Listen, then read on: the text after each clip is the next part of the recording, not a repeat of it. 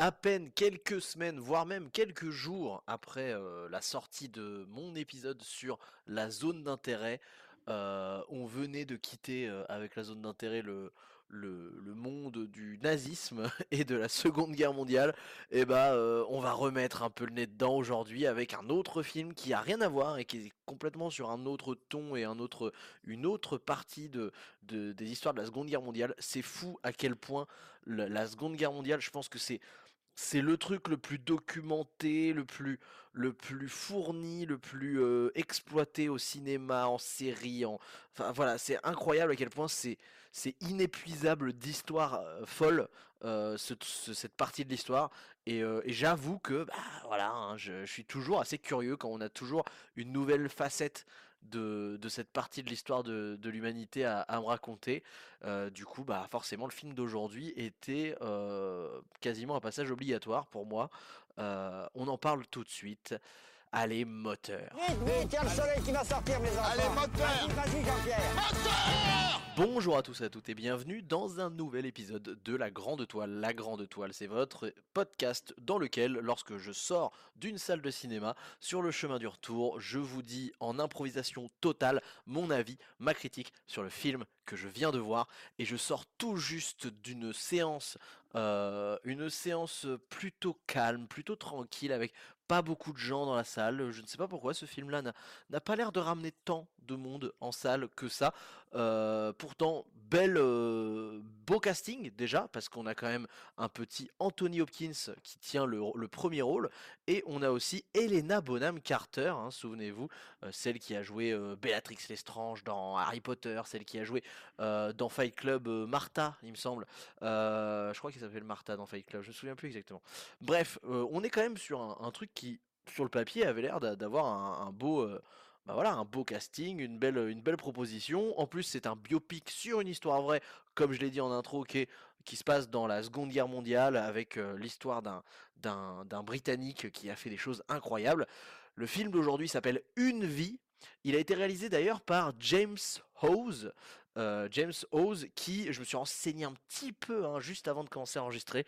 en fait, James Howes, de ce que j'ai lu, il n'a pas non plus une une filmographie super fournie. il n'a pas fait un milliard de trucs. Dans l'ensemble, il a surtout commencé en faisant des productions en tant que réalisateur de séries télé, des choses comme ça. Et en fait, il a fait un biopic. Donc c'est marrant parce qu'en fait, le film d'aujourd'hui est un biopic et le film qui, euh, l'a fait percer plus ou moins était un biopic sorti vers 2010, je crois. Et justement, c'est assez fou parce que le rôle titre, euh, donc c'est un film qui s'appelle Enid. Alors je sais pas du tout sur quoi, de quoi ça parle, mais c'est marrant parce que le rôle titre était tenu par Helena Bonham Carter qui a euh, un des rôles secondaires les plus importants du film dont on parle aujourd'hui. Donc comme quoi, le mec a dû euh, vraiment avoir un coup de cœur avec euh, Bonham Carter et a continué de travailler avec elle euh, pendant les années au fur et à mesure. C'était un film en 2010 qui avait, avec lequel il avait décroché un BAFTA qui, il me semble, est plus ou moins l'équivalent des Césars ou des Oscars en Angleterre parce que c'est un film qui est très britannico-britannique hein, dans, dans l'ADN. Et, euh, et, pour vous la faire courte sur l'histoire que raconte une vie, eh bien ça raconte une vie et pas n'importe laquelle, celle de Nicholas Winton, il me semble. Euh, Nicholas Winton, c'est ça, ouais. Euh, et, donc ce Nicholas Winton a grandi et a vécu dans les années 30 en Angleterre. Il était un riche courtier en banque, donc plutôt un intellectuel très administratif, etc. Et en fait, lorsque le nazisme a commencé à monter en Europe, il était déjà très engagé dans de l'humanitaire. C'est quelqu'un qui avait beaucoup d'actions en tant que bénévole à côté de son travail dans, dans de l'humanitaire de manière globale, et qui très rapidement, avec la montée du nazisme, a commencé à s'intéresser aux réfugiés qui, alors Bon, c'est vrai que le film nous replace dans le contexte de 1938, donc juste avant la Première Guerre mondiale et c'est euh, la Deuxième Guerre mondiale, pardon. Euh, et c'est super intéressant parce qu'en fait, c'est vrai que ça fait pas partie de des choses qu'on qu'on apprend le plus en histoire à propos de de, de l'alliance, euh, enfin des alliés qui étaient l'Angleterre, la France, etc. Mais en fait, faut savoir que en 38, Adolf Hitler avait mis la pression pour prendre une partie de l'Europe de l'Est. Et donc ça, ça se passe avant, le, avant que, Hitler envahisse la Pologne. Hein. Et, et en fait, ça je savais pas, mais il y a une partie de, de, cette, de cette région qui, était du coup à l'époque la Tchécoslovaquie, grosso modo. Il y a une partie de cette région qui a été acceptée d'être annexée à l'Allemagne. par les Alliés, donc c'est-à-dire par nous, par les Français, par les Anglais, etc. En gros, on leur a filé les terres aux nazis en leur disant euh, Ok, bon, bah, euh, prenez-les, et puis euh, bah, comme ça, on évite la guerre, quoi. Et donc en fait on a clairement euh, filé tu vois des, des, terres qui étaient pas vraiment les nôtres et avec sur lesquelles on n'avait pas vraiment la main mais en gros on a dit bon bah on, est d'accord pour vous les preniez puis on n'intervient pas et en échange bah on déclenche pas une, guerre en, Europe qui risque de foutre le bordel. Bon spoiler à peine un an plus tard ce sera le cas quand même parce que bah évidemment euh, Adolphe il allait pas s'arrêter là si tu veux donc euh, c'est assez fou je savais pas je savais pas du tout ça Enfin bref, et du coup dans le contexte de notre histoire, eh bah, il se trouve que euh, depuis l'annexion de cette partie-là de la Tchécoslovaquie, euh, bah du coup le, le- le- régime nazi commence à installer son, son espèce de recherche des juifs, etc. Et il y a énormément de réfugiés, donc issus de familles juives, qui vivent dans des ghettos, dans des, dans des zones très très dangereuses. Ils survivent pas à l'hiver pour certains parce qu'ils vivent dehors. Et parmi ces familles, il y a évidemment énormément d'enfants qui subissent de plein fouet la misère, le froid, la faim, etc. Et donc forcément, ce petit Nicholas Winton, qui euh, est très engagé dans les causes humanitaires de manière globale, va exactement s'intéresser à ce problème-là qui se passe pas si loin de chez lui finalement, puisque c'est aux portes de l'Europe en fait, hein, c'est en Europe de l'Est. Et, euh, et donc il va voyager euh, une première fois à Prague pour aller euh, voir de ses propres yeux tout ça. Alors de ce que j'ai compris, il était avec un, il était censé y aller avec un ami à lui qui était également très engagé et, au final, ce- cet ami-là n'est pas parti, mais lui est parti seul. Enfin, cet ami-là était déjà en fait en République tchèque, et en fait, il a dû rentrer plus tôt là où Nicolas devait le rejoindre, et au final, Nicolas est parti, et en fait, son ami était déjà rentré entre-temps. Donc, Nicolas y est allé tout seul et a rencontré des bénévoles qui étaient sur place, qui essayaient d'aider les réfugiés euh, pour survivre, pour se réchauffer, pour se nourrir. Et euh, en fait, il a été frappé par euh, la misère là-bas et surtout par la misère des enfants. Et donc, le film va nous montrer comment Nicolas Winton va monter clairement un espèce de réseau de trafic d'enfants, mais dont le principe c'était d'évacuer tous ces enfants qui potentiellement allaient tomber sous la main des, nazis euh, à tout moment euh, et de les, de les euh, faire entrer en Angleterre le plus rapidement possible et de les faire adopter par des familles anglaises pour qu'ils soient sauvés du potentiel euh, bah, de, la potentielle extermination qui aura lieu finalement plus tard. Donc en plus le gars avait quand même bien senti la merde venir parce que du coup il les a clairement sauvés. Et, euh, et en fait c'est cette vie-là que nous raconte donc euh, cette vie de courage et de, et de, sacrifice et de, de grande humanité que nous raconte une vie de James Howes. Et alors, ce film, Une vie, il est donc comme je l'ai dit, en fait, il est en deux phases. Il est en deux timelines, c'est-à-dire que on commence le film avec Anthony Hopkins qui est très vieux, qui joue donc Nicholas Winton euh, dans les années 90, en gros. En fait, il y a deux timelines. Il y a les années 90 et il y a 1938, 1938-1939. Et euh, donc Nicholas Winton au début est un vieux papy qui ressasse toutes ses archives, euh, toutes ces photos euh, des enfants qu'il a essayé de sauver et de ramener en Angleterre pour les sauver du nazisme. Et, euh, on comprend assez rapidement qu'il est profondément marqué et encore un peu, ben, un peu bloqué en fait, bloqué dans tout ce vécu-là qu'il traîne depuis des années parce que malgré le fait qu'il a réussi à sauver des enfants, il a quand même une espèce de syndrome post-traumatique autour de ça et surtout on comprend qu'en fait assez rapidement il continue toujours à s'engager bénévolement pour des causes humanitaires et que en fait il est constamment dans une posture de ne pas ne pas se sentir suffisamment de, ne pas avoir l'impression d'avoir suffisamment sauvé de gens. En fait, même s'il a sauvé des centaines d'enfants, et ben il est toujours dans une posture de vouloir sauver plus, sauver plus, sauver plus, toujours, toujours. en fait, il se sent presque coupable dès qu'il il a loupé le sauvetage de l'un ou l'autre, alors que le mec a déjà fait un truc énormissime, mais il est constamment euh, presque plus pris de remords par ses échecs que, euh, que fier de ses réussites. Et ça, c'est assez fou. Et je trouve que le personnage est très intéressant pour ça. Et, euh, donc, c'est Anthony Hopkins qui, l'interprète dans les années 90 en, en mode papy. Je, allez, on part direct là-dessus. Anthony Hopkins est incroyable. Enfin, moi, je me suis dit à la fin du film, putain, mais en vrai, Anthony Hopkins, parce que c'est vrai que quand j'ai vu sa gueule à Hopkins, je me suis dit, putain, mais c'est vrai qu'en fait, là, il, est vieux, en fait, Anthony Hopkins, quoi. Je m'étais pas rendu compte à quel point il, commençait à être vieux, mais en fait, il a 86 ans, le mec, quoi. Et, euh, et c'est vrai que je l'ai pas vu vieillir, mais euh, voilà, on est sur la fin. On est sur la fin d'un monument du cinéma, les gars. On, assiste là, dans, je pense que dans les d'ici, euh, allez, peut-être une dizaine d'années, ça m'étonnerait qu'ils soient encore en vie. Et on est vraiment sur un mec qui a une carrière, qui a, qui a tellement de, de rôles incroyables. Et, et en revoyant, moi ça faisait très longtemps que j'avais pas revu un film avec Anthony Hopkins, et en revoyant sa prestation de, de, en fait, il joue un grand-père altruiste, profondément bon, mais qui est ultra sensible, hyper sensible, et du coup constamment torturé par ceux qu'il n'a pas réussi à sauver, alors qu'il voulait sauver tout le monde, ce qui est profondément impossible vu le- la quantité de travail qu'il y a à faire et vu lui le peu de moyens qu'il avait pour, pour aboutir à tout ça. Et, euh, et en fait, il a des, il a des moments de...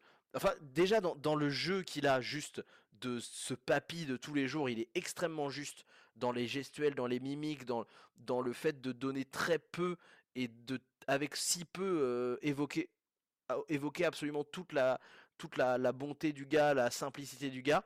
Et derrière, il y a des phases où il va avoir des, des espèces de craquages psychologiques, mais de manière très hu- humble, très humble, très, euh, très discrète, euh, sans vouloir se montrer, etc. Sans avoir le côté euh, tu chies à l'écran, t'en fais des tonnes et tout, machin. Non, c'est très, c'est très, c'est très pudique, en fait, dans la manière de le jouer. Et, et c'est ouf. Moi, je me disais, mais en fait, des acteurs comme ça, on en fait, on en fait plus des comme ça, tu vois. Des, des mecs qui savent te jouer d'une manière aussi, aussi pointue, aussi subtile, sans en faire des tonnes, sans que ça soit, sans que ça soit criard et tout, le, la tristesse, l'émotion, la, la- le- l'esprit torturé. Putain, mais trop fort quoi. Donc Anthony Hopkins, c'est euh, 20 sur 20, voire euh, 25 sur 20, tellement le mec il, porte le film euh, à lui seul. Euh, et donc il y a une autre timeline, comme je vous l'ai dit, qui du coup bah, c'est plus des flashbacks grosso modo, où bah, on, voit concrètement comment ça se mettait en place, cette espèce de réseau qui permettait d'exfiltrer les enfants juifs pour les sauver du nazisme. Euh, et donc là, c'est un petit peu la partie que je, trouve un peu moins réussie. Euh, alors, Helena Bonham Carter qui joue en gros euh, sa mère dans les années 30, qui en fait, faut le savoir, mais était extrêmement aussi présente et, euh, a énormément aidé aussi à, sauver ses enfants, etc. Bah, du coup, elle est jouée par Helena Bonham Carter, elle est vraiment très bien. Elle, fait le taf, elle, est, elle est très juste, il n'y a aucun problème là-dessus. C'est pas un personnage qui est qui transcende, qui, crève l'écran, mais c'est un très bon second rôle qui accompagne bien le, propos du personnage principal. Le, gars qui joue par contre, euh, qui joue le, qui joue le, donc Nicolas Winton euh, euh, quand il est jeune, bah du coup dans les années 30, il est pas, ça m'a pas non plus transcendé. J'étais un peu en demi-teinte, je le trouve bon, mais mais sans plus. En fait, le truc c'est qu'à côté de la presta d'Anthony Hopkins, du coup, il, il fait il fait presque trop trop trop simple, trop trop basique. Il est pas mauvais du tout, mais mais du coup, il paraît fade à côté alors que c'est censé être la même personne quoi. Et c'est vrai qu'il y a un écart de de niveau qui est stratosphérique, mais en même temps, comme je le disais, des mecs au niveau d'Anthony Hopkins, on n'en fait plus des comme ça. Franchement, euh, je trouve que le, jeu d'acteur aussi fort, aussi pointu euh, dans la nouvelle génération chez les jeunes, il y en a, en a pas tant que ça euh, dans le dans la génération des Américains, des Anglais, qui qui soit aussi aussi juste quoi. Enfin voilà, moi je m'en remets pas de la justesse du gars. Enfin bref. On va passer, on va passer à autre chose. Euh, donc voilà, ça c'est pour le casting, les jeux d'acteurs. Dans l'ensemble, c'est très bien. Euh, le reste des acteurs est, vraiment très très bien. Ils portent tous très bien leur, euh, leur, euh, personnage. Euh, moi, je l'ai vu en VO en plus. Du coup, il y a ce côté euh, accent british un peu typique que, j'aime bien et qui, qui, qui, qui te met vraiment dans l'ambiance. Moi, je trouve ça toujours très efficace, le, le côté euh, brit, brit de, de l'ambiance londonienne et tout. J'adore.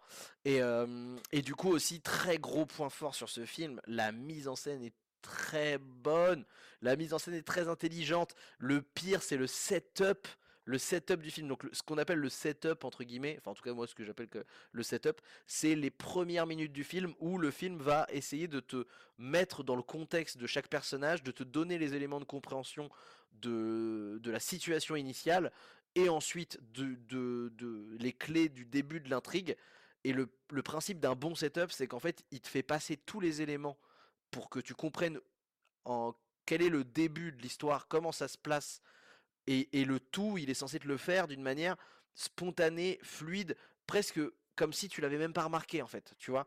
Et, euh, et, surtout pas le faire en te mettant des gros sabots et en, et en te limite en, te faisant euh, rencontrer un, un mec qui rencontre un autre mec et en fait dans la conversation le gars va limite lui raconter l'entièreté de l'histoire et en fait limite t'es en mode bah tant qu'à faire mets-moi un gars face caméra qui nous raconte l'histoire et en fait euh, c'est une vidéo Squeezie quoi tu vois et, donc ça c'est exactement ce qu'il faut pas faire pour faire un bon setup et, euh, le film, je trouve, est un, exemple de ce qu'il faut faire pour faire un bon setup. Genre, je, me souviens la, la toute première scène où on voit Anthony Hopkins rentrer chez lui.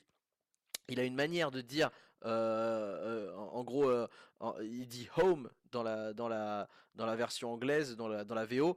Et du coup, home, c'est euh, donc il dit le, mot home. Et euh, en fait, c'est un peu la manière que les Anglais ont de, de, de dire, euh, peuvent avoir de dire, je suis rentré, tu vois, je suis rentré, je suis là, tu vois, en mode pour s'annoncer quand il rentre à la maison. Et, et donc, il est vieux, il dit home comme ça, il rentre chez lui, il, il écoute la radio, il écoute la radio, il écoute des actualités sur, euh, donc dans les années 90, donc on entend des actualités sur euh, des conflits géopolitiques avec des gens qui vivent dans la misère, etc., etc. Donc, tu vois, en deux secondes, on comprend que le mec, il est à fond dans le suivi de l'actualité des réfugiés, l'actualité politique. Au même moment, il pose sur la table des, euh, des espèces de tirelires et on comprend que c'est des tirelires euh, qui- qu'il utilise pour faire la manche, pour mendier et pour rassembler de l'argent pour une quête humanitaire, tu vois. Donc, paf, là, tu comprends que le mec, ok, il est engagé dans l'humanitaire, ok, euh, il est euh, à fond sur le suivi des réfugiés et tout machin. Il coupe sa radio. Et dans la seconde juste après, il y a sa femme qui vient le rejoindre dans la cuisine. Et là, sa femme va courir après le, après le, four et faire Oh là là là, je crois que mon, mon gâteau va, va, va brûler, etc. Et elle ouvre le four et il y a juste lui qui a un peu le regard un peu vague, euh, perdu comme ça, et qui entend sa femme se plaindre que, le four est en train de cramer, euh, de, cramer son gâteau. Et t'as vraiment une espèce de truc de. Enfin, tu vois, ça paraît con, mais en fait, en deux secondes, on t'a placé la, la psycho- la psychologie du personnage principal, on t'a placé le détachement du monde dans lequel il vit, où en fait sa femme, les seules préoccupations qu'elle peut avoir, c'est son gâteau qui est en train de cramer, et lui qui a le regard vide et qui est un peu en mode, euh, tu vois, euh, tu sens qu'en fait, en deux secondes, et puis le jeu d'acteur de Hopkins te le te met sur la piste directe, tu vois, en, en littéralement, je sais pas, genre une minute de film, t'as compris déjà. Qu'en fait, lui, il est dans une, espèce de, focus sur ce, côté humanitaire et que le monde dans lequel il vit autour est complètement déconnecté, de ça, pardon, et que du coup, lui est complètement esselé dans son propre vécu en tant que bénévole dans l'humanitaire. Euh, et juste après, et c'est ça qui est ouf, tu vois, là, je me suis dit putain mais le setup est trop fort. Juste après, il y a euh, le début des, euh, des flashbacks dans les années 30 et au moment où il ça commence dans les années 30, le personnage de Nicholas Winton qui est pas le même acteur et du coup pas la même tête, pas le même visage, pas le même, physique, etc. rentre dans la maison et il dit de la même manière que Anthony Hopkins au tout début du film, il dit home dire je suis rentré. Et, et voilà. Et en fait, t'as tout compris. Parce que du coup, on te dit pas genre oh salut Nicolas, tu es le Nicolas du passé, bonjour. Non. On va te faire de la même manière, jouer de la même manière et utiliser la même expression qui a été mise en scène dans la scène d'avant dans les années 90. Dans les années 30, on va te le faire faire la même chose. Et du coup, vu qu'il va faire, il va utiliser le même ton, il va utiliser la même expression, et bah paf, on connecte, on comprend que c'est le personnage euh, principal qui est également le vieux. Enfin, tu vois. Et donc ça, c'est un exemple parmi tant d'autres de comment la mise en scène te fait comprendre des choses euh, très simplement avec avec un regard, avec une expression, avec un mot, avec un mouvement de caméra. Euh, voilà, c'est extrêmement intelligent dans sa manière de d'amener les sujets, de, de nous montrer les personnages, de montrer leur psychologie. Bravo là-dessus, c'est ouf. Je trouve, je trouve que c'est un- une, une leçon. Voilà, le, reste est vraiment plutôt cool. Par contre, il y a un petit problème du coup quand même sur ce film, c'est que dans l'ensemble, le... une fois que tu as percuté le... En fait, heureusement que le film n'est pas trop long, il fait qu'une heure 45, donc ça passe très bien. Mais heureusement qu'il est... il va pas plus loin, parce qu'il y a quand même une sensation de...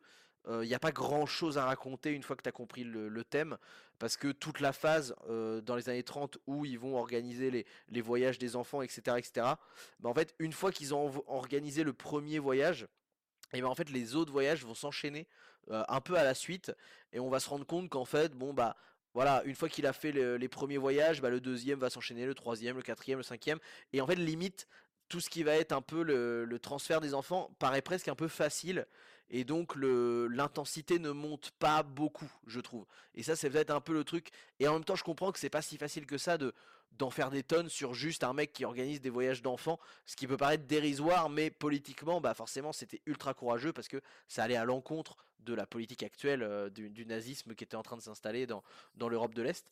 Euh, du coup, bon, c'est vrai que c'était pas facile comme sujet à, à, dynamiser, on va dire. Et il y a du coup un peu un moment de creux quand même dans les flashbacks des années 30.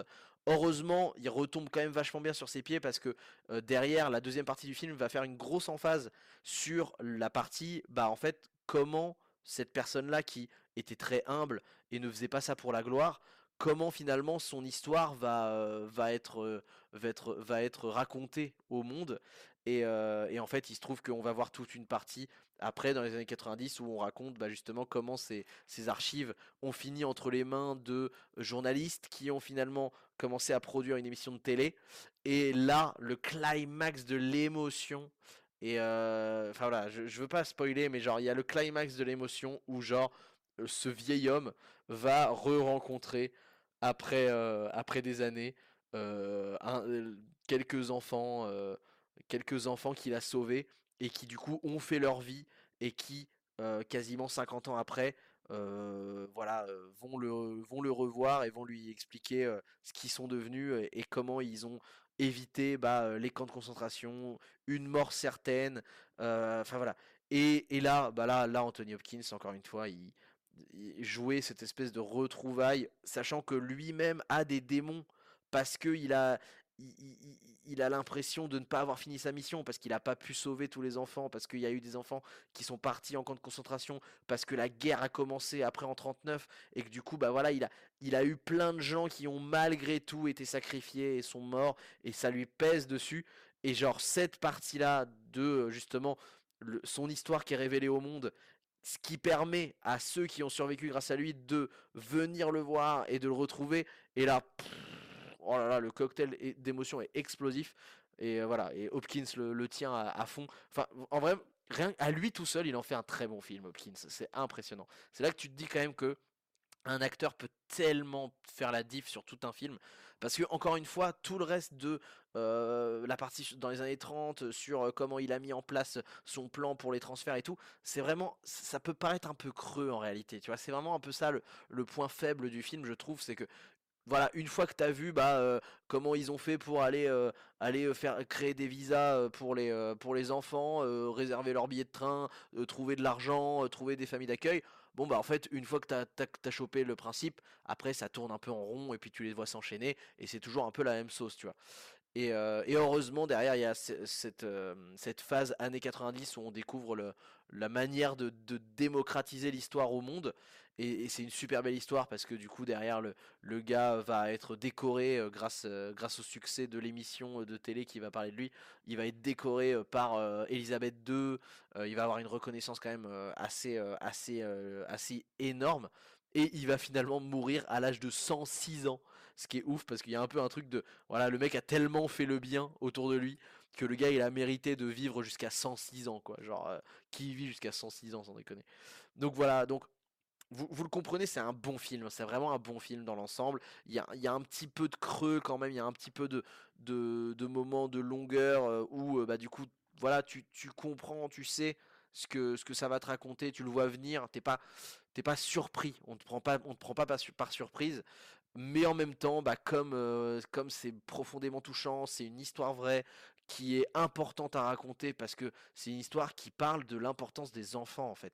Au-delà de ce côté courageux dans un, dans un système totalitaire, machin, celui qui va se, se révolter et, euh, et partir euh, en, en guerre morale quasiment contre le contre l'infamie, etc. C'est surtout un mec qui on le, voit dès le début, etc.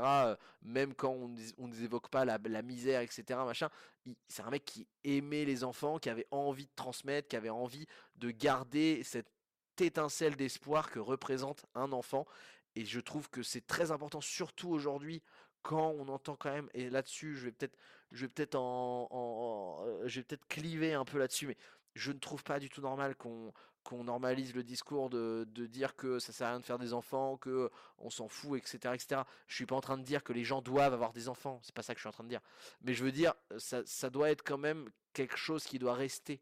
Euh, enfin, les enfants, c'est ce qui donne un sens tout le temps à tout. Si, si, si, si, on ne pense plus aux enfants, on ne pense plus à rien et on, on ne va nulle part. C'est, le, c'est, la quête de sens, elle est énormément basée autour de ça. Évidemment, si vous euh, vous vous sentez pas d'avoir des enfants, etc., et que ça vous intéresse pas et que vous n'avez pas envie, mais il n'y a pas de souci. Mais, mais ce que je veux dire, c'est que cette espèce de discours un peu généraliste que j'entends beaucoup chez les jeunes de mon âge et un peu, un peu plus jeunes encore, de euh, je veux pas d'enfants, ça sert à rien avec, avec l'avenir qu'ils auront, avec les guerres, avec euh, le climat, avec euh, machin et tout, nan, nan, nan. mais qu'est-ce que vous croyez quoi? Est-ce que vous croyez que les mecs euh, ils se disaient putain faut trop que je fasse des enfants dans mon monde merveilleux quand, quand on était au Moyen Âge et que les types ils crevaient tous de la gangrène avant 30 ans? Mais enfin tu vois, personne ne s'est jamais dit ça quoi, ça a aucun sens de dire ça. Faire des enfants c'est le, c'est le, le, le plus grand vecteur d'espoir que tu es et justement, ce film en parle bien parce qu'il nous montre les enfants qui, que ce mec a sauvés dans les années 30. Et ces mêmes enfants, à la fin, on les voit grands, vieux, qui ont eux-mêmes des petits-enfants. Et lui, il va avoir aussi ce même kiff, tu vois, à 90 ans, de, de, de voir, de rencontrer ces petits-enfants-là qui, qui sont issus de, de ces enfants qu'il avait sauvés avant.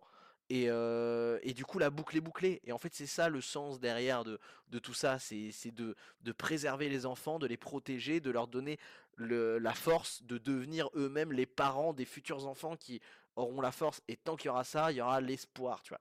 Et j'adore cette poésie, j'adore ce, ce, ce, propos. Et je trouve que c'est important de c'est important de de l'écouter, et de le prendre en considération. Parce que, euh, parce que je, je sais pas si vous avez déjà vu une famille euh, qui n'a pas d'enfant et qui vieillit, qui vieillit, qui vieillit sans jamais avoir d'enfant. Moi, je l'ai vécu, euh, tout ça, et j'ai vu euh, des familles qui ne faisaient pas d'enfants avec euh, les cousins, les fils, qui, les filles qui ne font pas d'enfants, qui, qui ne développent pas de famille, etc. etc. Et il n'y a rien de plus terne et de plus morne que, que ce- cette espèce de dépérissement collectif, quoi. Donc voilà, c'est c'est ça que, que ça m'évoque, ce, film. Et, et au-delà du côté, voilà, histoire folle d'un d'un homme courageux dans la Seconde Guerre mondiale, il y a cette valeur euh, un peu globale que, j'aime vraiment bien. Euh, voilà, bon, c'est un peu tout ce que j'avais à dire en vrai. C'est, mais c'était très touchant. C'était très touchant. Qu'est-ce qu'il fout ce camp Qu'est-ce que tu fous là-bas? Viens là, nom de Dieu Bref, vous l'avez compris, dans l'ensemble, je trouve que c'est un, c'est un vraiment bon film et c'est un, c'est un film qui, qui a la qualité, qui a le, l'humilité de ne pas, en- en- de ne pas durer euh, deux heures et demie, quoi. Et ça, je, je le dis et je le répète, mais j'apprécie, de plus en, de plus en plus les films qui savent me donner 1h45. 1h45 d'une bonne histoire, d'une, histoire qui, qui en fait pas des tonnes, qui va pas me rallonger absolument tous les couloirs narratifs pour, m'en faire des tonnes, pour me faire croire que j'en ai eu pour mon argent. Moi, non, je préfère avoir une bonne expérience comme ça, qui se tient bien sur 1h45 plutôt que qu'on tire la corde. Et, euh, ce, James Howes, que je connaissais pas, a eu la qualité et l'intelligence de, de tourner son, son film avec une certaine synthétisation, une certaine synthèse, pardon, une, une certaine concision pertinente qui fait que même s'il y a des petits creux, même si au final, bon, voilà, une fois que tu as, compris le principe, tu, tu, tu as l'impression d'avoir un peu fait le tour rapidement, bah, comme le film prend pas 30 ans à avancer et qu'il a un très bon rythme, c'est vrai que j'en ai pas parlé, mais le découpage, le rythme est très très bon. Si peut-être peut-être que la photo est un peu classique, elle est très jolie. Elle est très jolie, elle fonctionne bien, mais, mais dans l'ensemble, elle est assez classique, elle est assez sobre, elle est assez, simple. bon, c'est pas, pas un point négatif du tout. C'est, vrai que c'est juste que elle ne surprend pas. Après, pour des biopics historiques, c'est aussi bien d'avoir ce côté plus sobre, plus classe et, et de pas pas commencer à vouloir en faire des tonnes. Non, non, c'est ça, ça, fonctionne, ça fonctionne très bien, ça fonctionne très bien malgré ce, petit défaut que, que, je peux évoquer de, de creux, mais qui est, qui est inhérent au, au, scénario en fait que tu peux pas non plus romantiser des masses si tu veux rester fidèle à l'histoire quoi. Et, et, voilà, et encore une fois Anthony Hopkins, mais quelle claque quoi, quelle claque. Bon bref. Vous, l'avez compris, je commence à radoter. Euh, bah écoutez, si vous êtes encore là et que vous avez kiffé le podcast, merci d'être resté jusqu'ici. Si vous êtes encore là, c'est sans doute que ça vous a plu d'écouter cette petite critique, ce petit avis sur le film. Donc si ça vous a plu, vous pouvez Premièrement, vous abonner au podcast sur toutes vos plateformes de streaming préférées, comme d'habitude. Vous pouvez évidemment mettre 5 étoiles pour soutenir sur vos plateformes, sur Apple Podcast et Spotify. Vous pouvez mettre des étoiles et ça nous est vraiment utile, donc n'hésitez surtout pas.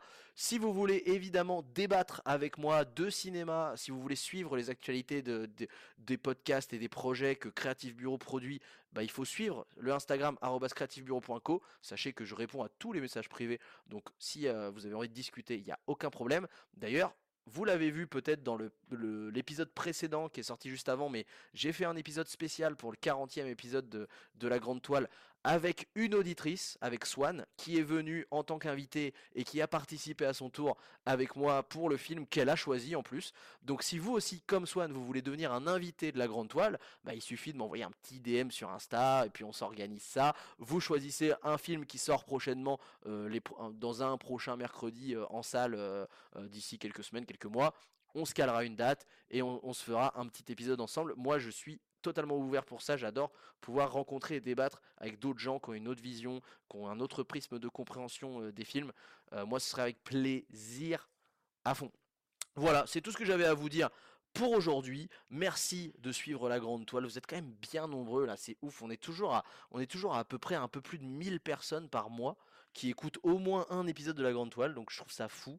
Euh, voilà, restez, restez vous-même. Vous êtes, vous êtes très très cool. Et puis on se dit à la prochaine pour un prochain épisode. Ciao, ciao. Dis-moi une chose, est-ce que tu penses aux enfants, à ce qu'ils ont pu devenir? Oui, oui, oui, ça m'arrive de temps en temps. Et toi?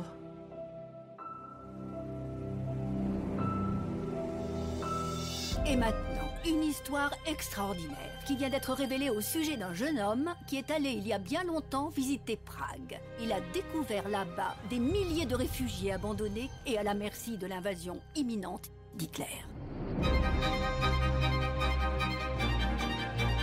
Il y a des enfants ici qui vivent en plein air, dans, dans la boue. Ce que j'ai vu, rien ne saura l'effacer. Un déplacement massif d'enfants qui n'ont ni argent ni visa Écoutez, nous devons tout faire pour croire que ça peut être possible.